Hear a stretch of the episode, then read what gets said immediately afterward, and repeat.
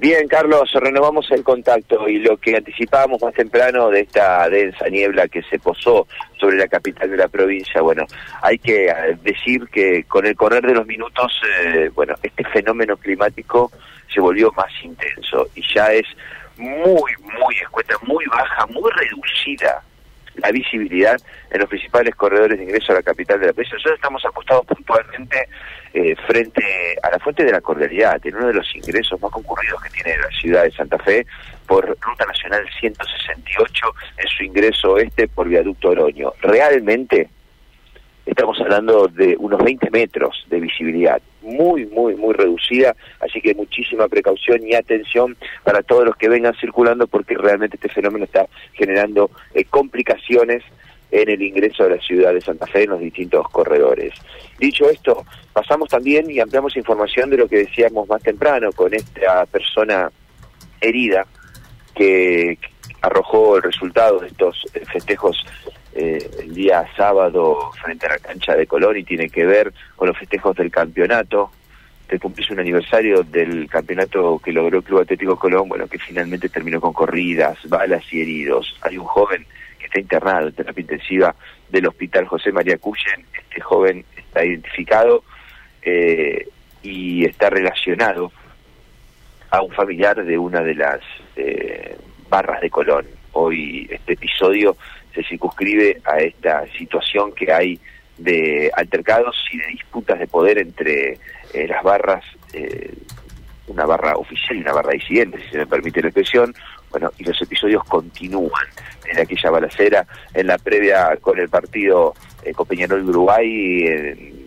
por Copa Libertadores, que resulta también con un hincha uruguayo lesionado, que después continúa también Copa de Liga con un inconveniente muy fuerte eh, a la salida del partido. En definitiva, eh, otro episodio que deja este conflicto entre barras y que tiene esta persona realmente eh, grave internada en el Hospital José María Cuyen. Escuchamos la palabra, el último reporte médico de Juan Pablo Ponetti de las últimas horas respecto a este paciente. Con herida de arma de fuego que produce en su recorrido una lesión, ingresa a nivel de la región escapular lateral y eh, de lado a lado, por lo que produce en su recorrido lesión de ambas pleuras con neumotórax bilateral, con lesión a nivel pleural derecho y pleural izquierdo, que requiere una colocación de tubo de drenaje pleural bilateral en urgencia, y presenta también una sección completa medular a nivel de la séptima vértebra dorsal, una lesión transfixiante al pasar de lado a lado que le produce una paraplejía eh, por el momento completa, habrá que esperar la evolución, pero en principio son las lesiones más importantes que presenta el paciente, se encuentra en terapia intensiva, eh, respirando por sus propios medios, con tubo de drenaje pleural bilateral y, como decía, una lesión que le produjo una paraplejía por lesión medular a nivel de la séptima vértebra dorsal. Bueno, hasta allí el informe médico de Poletti de las últimas horas, ¿no? Dando cuenta de esta situación y que tiene a este joven eh, herido eh, de arma de fuego y posiblemente con dificultades para volver a caminar, ¿no?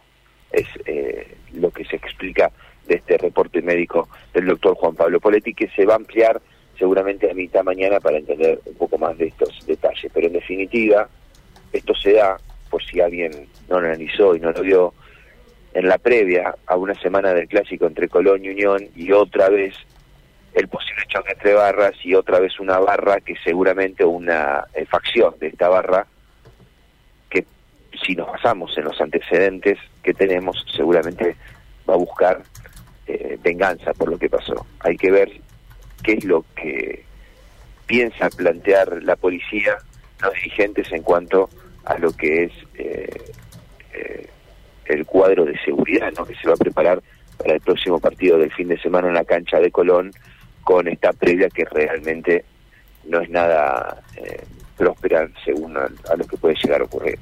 Claro, eh, lo que termina de describir el doctor Poletti es un cuadro de singular gravedad, ¿no? Es un cuadro muy, muy grave, ¿no? Vamos a ver ¿eh? cómo evoluciona este paciente, pero hay un compromiso muy, muy importante en materia de salud por parte de este joven si logra superar este trance, ¿no? Es muy, muy serio. Sí, sí, sí, sí. Independientemente de este análisis eh, médico, Carlos, eh, la mirada debería posarse en, qué es lo que va a pasar, porque son barras que vienen disparando y generando inconvenientes independientemente de los controles, independientemente eh, de los operativos que se realicen. Lo que se adelantó era que era un operativo policial del fin de semana. Y en este contexto llegaron armados hasta metros del escenario, donde estaban los jugadores de Colón y donde había un grupo de música tocando. Y en ese lugar se dio quemarropa un disparo. Sí. Es un tema que no termina nunca este. ¿eh? Es un tema este de la violencia que no termina nunca, ¿no? Eh, una situación delicadísima. Matías, muchísimas gracias por el reporte. ¿eh? Vamos a quedar en comunicación. Matías de Filipis, ¿eh? reportando a esta hora de la mañana.